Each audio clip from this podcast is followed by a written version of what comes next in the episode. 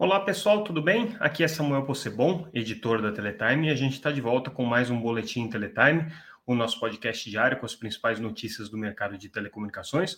Hoje trazendo o que foi destaque nessa quinta-feira, dia 31 de agosto de 2023. É, como sempre, começando o nosso podcast, agradecendo ao nosso patrocinador ConnectWay, uma empresa que há mais de 20 anos distribui equipamentos e qual não seria possível esse nosso podcast diário. Muito obrigado mais uma vez. Vamos começar com o nosso é, principal notícia do dia, né?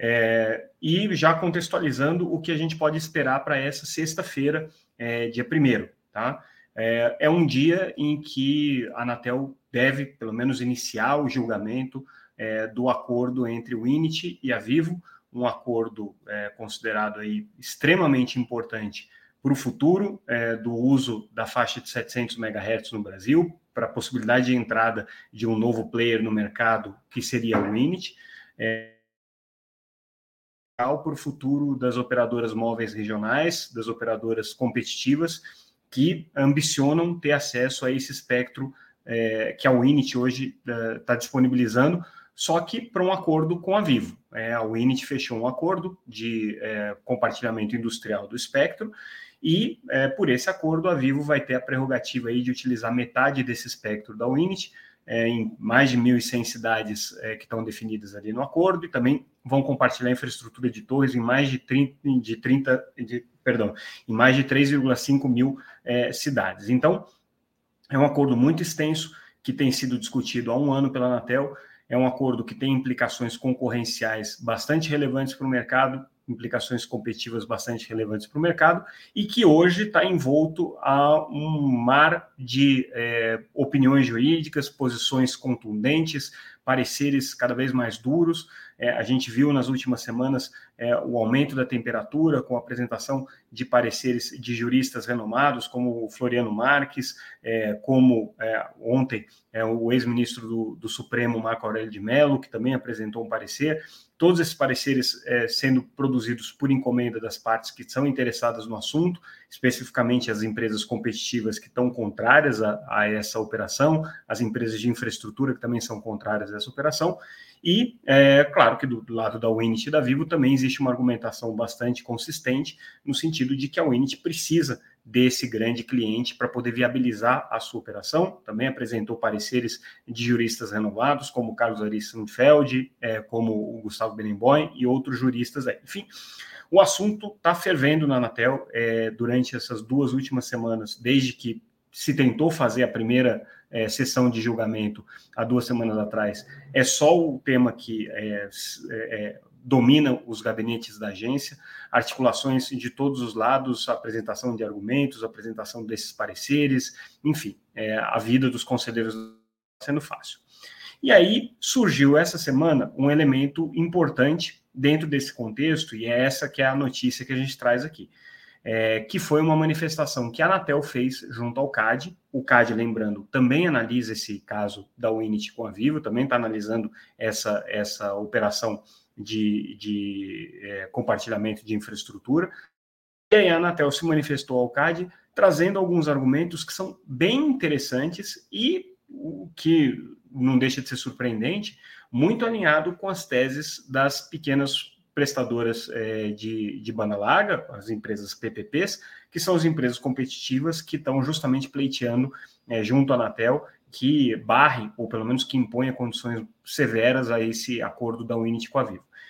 Basicamente, o que o CAD fez foi é, encaminhar à Anatel uma série de questionamentos, né, e a Anatel teve que responder em cima desses questionamentos. E, e para nossa é, surpresa, os questionamentos do CAD foram bastante objetivos e as respostas da Anatel foram também bastante é, é, enfáticas em algumas questões competitivas que podem estar é, tá, é, permeando o debate que acontece dentro da agência e que deve vir à tona aí nessa sexta-feira.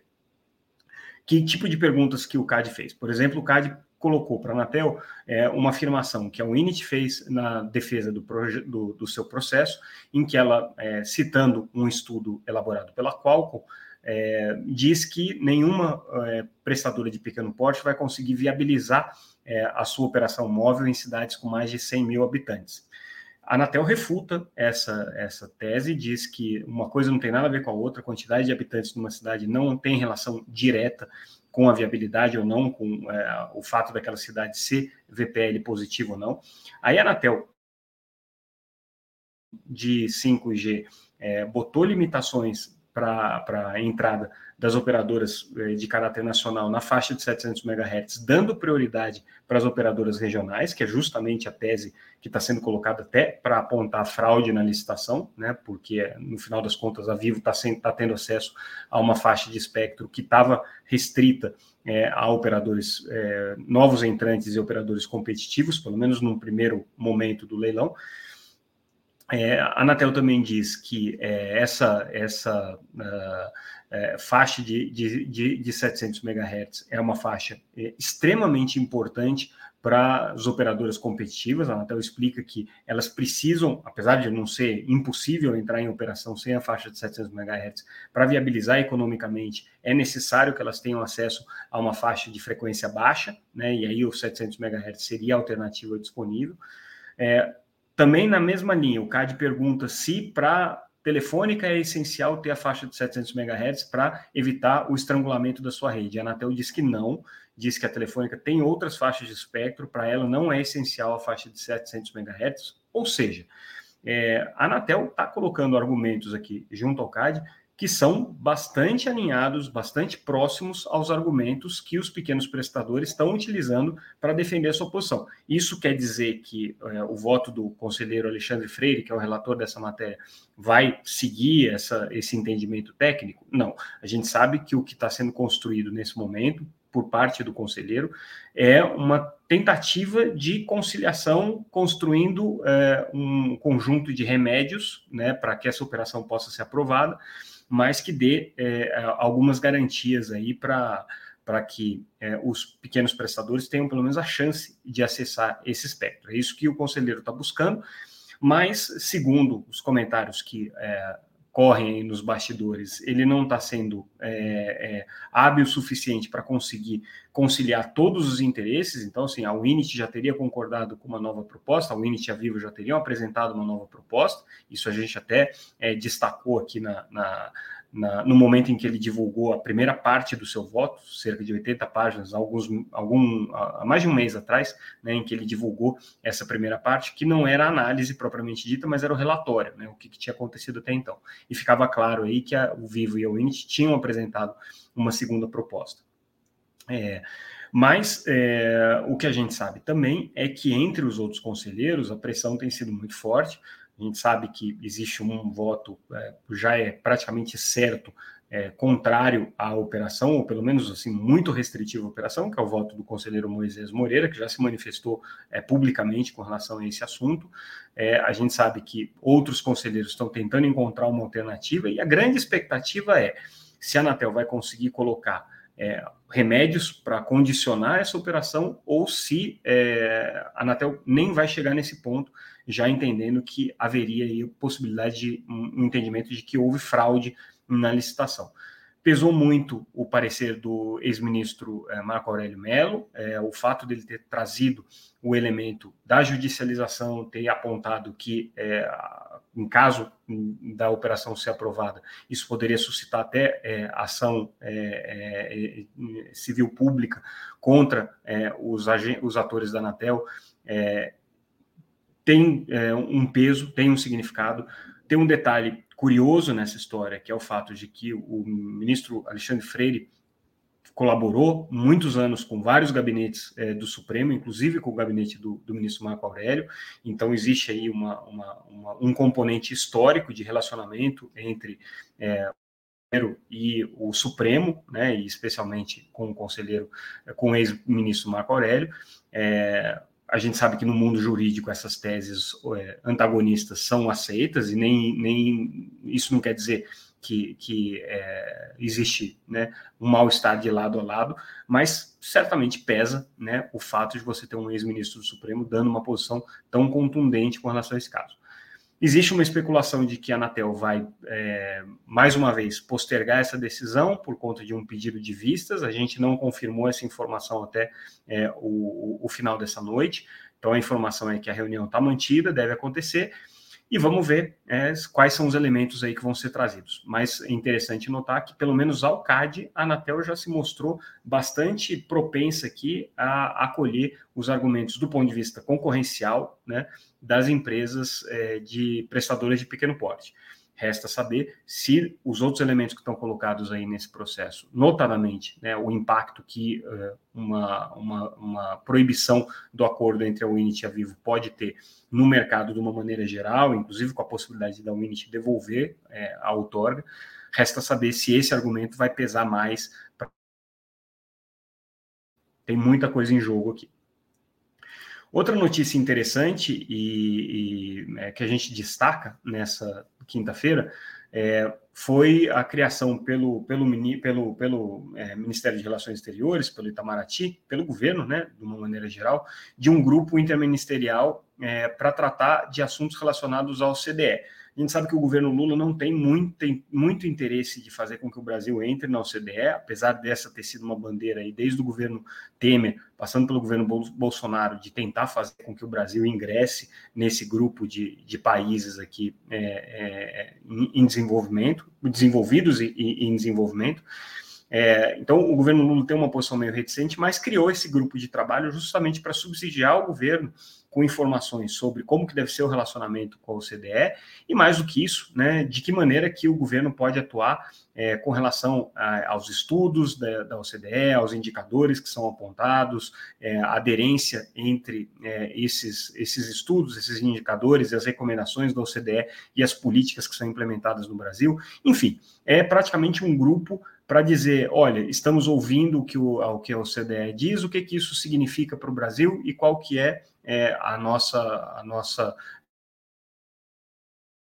porque ainda que o governo não goste muito da ideia do Brasil entrar na OCDE, a OCDE é uma referência, principalmente do ponto de vista de políticas públicas, uma referência do ponto de vista de indicadores é, econômicos e, e, sociais, é uma referência também do ponto de vista de boas práticas regulatórias e, querendo ou não, o Brasil olha para isso com atenção, o corpo técnico do Estado olha para isso com atenção. Então, é importante ter esse grupo. Agora, o ponto que a gente destaca é que o Ministério das Comunicações e a Secretaria de Comunicação do Governo não participam desse grupo. Tem 16 ministérios ali, praticamente metade da esplanada participam desse grupo interministerial, mas deixaram a área de comunicação, de uma maneira geral, de fora. E por que, que isso é curioso? Porque a gente lembra que em 2018 o Brasil encomendou um estudo para a OCDE sobre a área de comunicação, regulamentação de telecomunicações, regulamentação de comunicação social, de radiodifusão, transformação digital.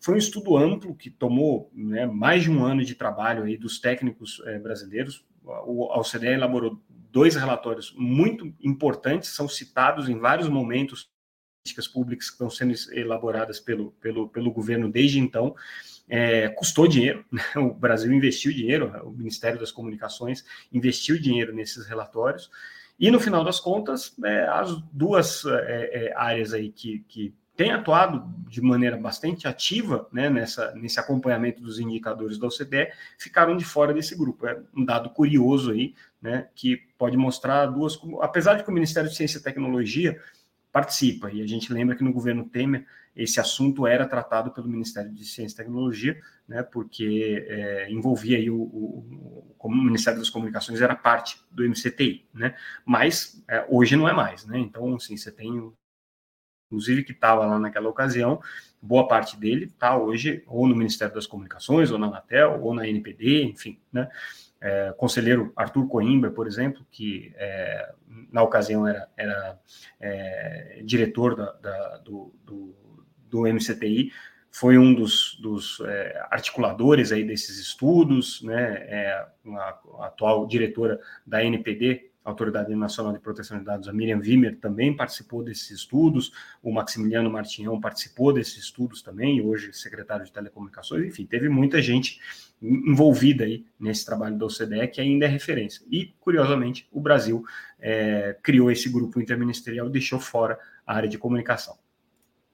Outra notícia que a gente traz é com relação às perspectivas aí de, de evolução é, da segregação de redes da desktop, né? A empresa já tinha sinalizado que isso poderia acontecer. A desktop é uma das operadoras de pequeno porte aí, listadas em bolsa, que já disse que tem interesse de segregar sua rede de infraestrutura e ficar só com a parte de clientes.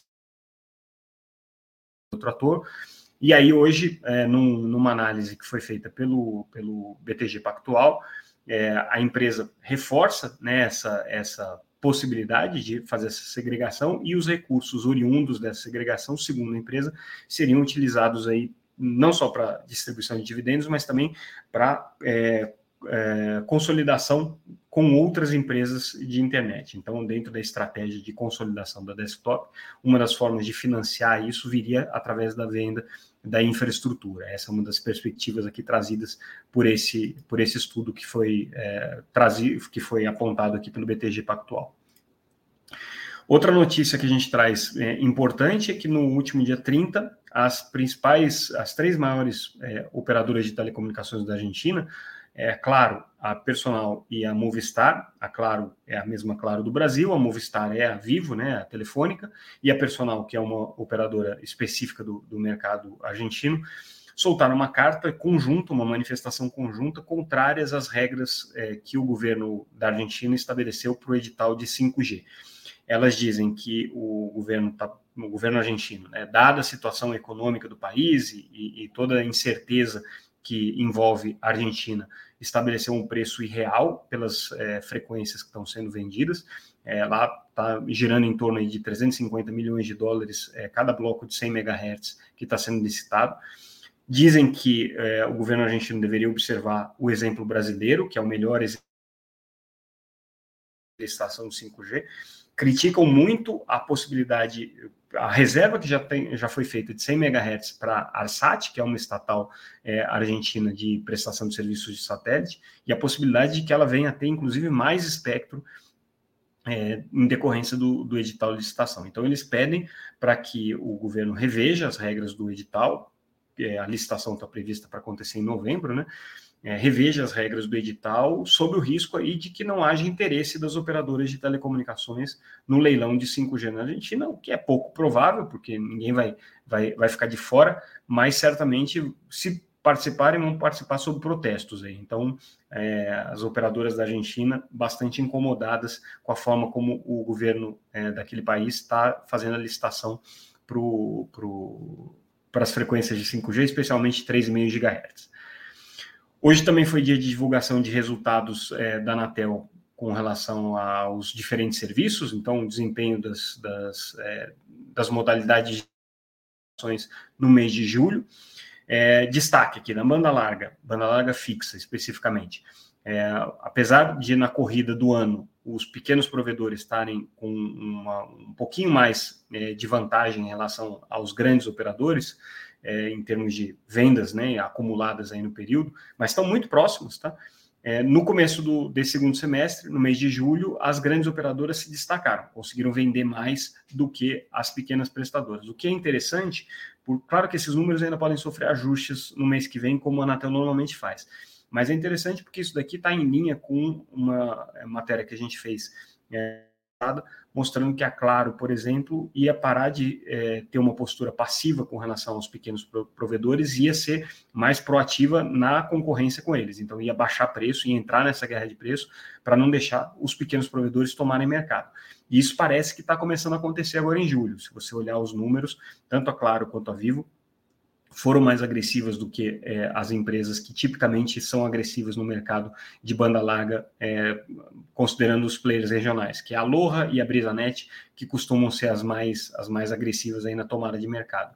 Então, é, mostra aí uma tendência. Do ponto de vista do que está acontecendo das tecnologias, é, a fibra, obviamente, né, tem ganho mais espaço, o mercado acaba retraindo um pouco por conta da, da, da, da perda da base legada em cobre, e aí o, o, destaque negativo aqui é a Oi, que não está conseguindo crescer nem em banda larga é, como um todo, né? E nem mesmo na banda larga com fibra, que tinha sido aí o grande, a grande aposta da empresa, né? E ela está indo, tendo meses subsequentes de uma pequena retração na base de fibra. A gente sabe que a Oi está com muita dificuldade de fazer investimento nesse momento, né?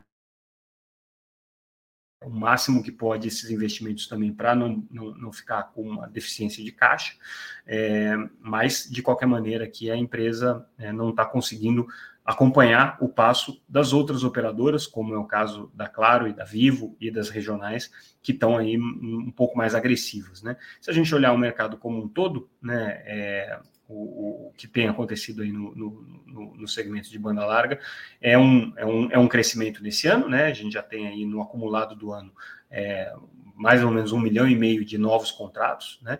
É, desses novos contratos aqui, é, a maior parte deles de fibra, né? E só em fibra foram 2,3 perde um pouco pela, pelos acessos legados, por isso que na soma dá um milhão e meio só de crescimento. Então, esse tem sido o crescimento do mercado de banda larga fixa até esse momento.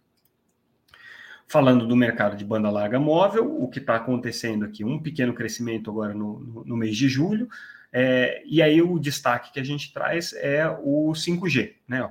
Como é de se esperar, né? É o segmento que, que, que hoje cresce mais.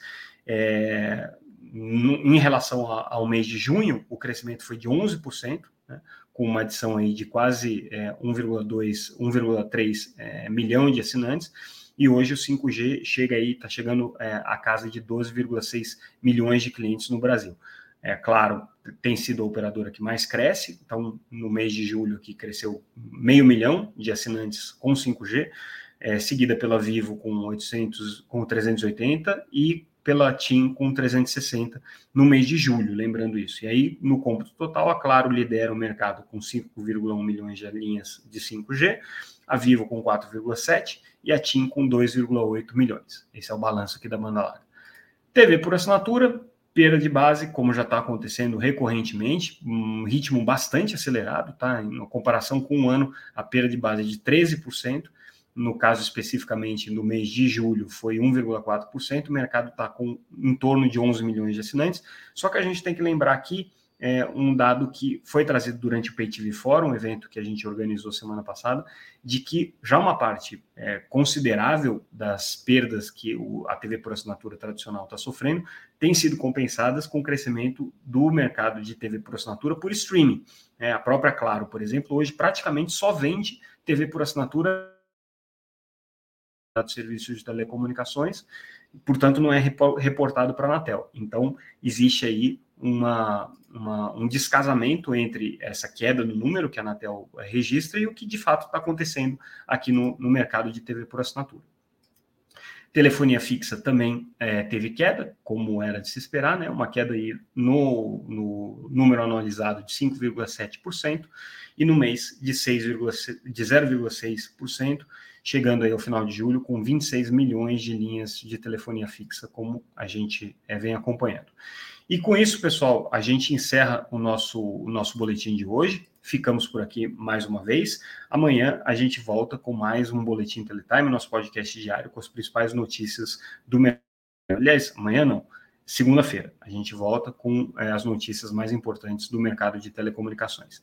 Ficamos por aqui. Se houver algum é, fato que justifique a gente fazer uma edição extra no final de semana, podem contar com isso. Com essa questão da Winit, é bem provável que a gente tenha que fazer uma edição é, extraordinária.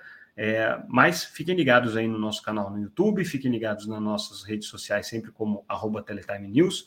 E também convido a todos a entrarem no site www.teletime.com.br e conferir tudo que a gente analisou aqui é, na íntegra gratuitamente. Ficamos por aqui, pessoal. Até amanhã. Obrigado.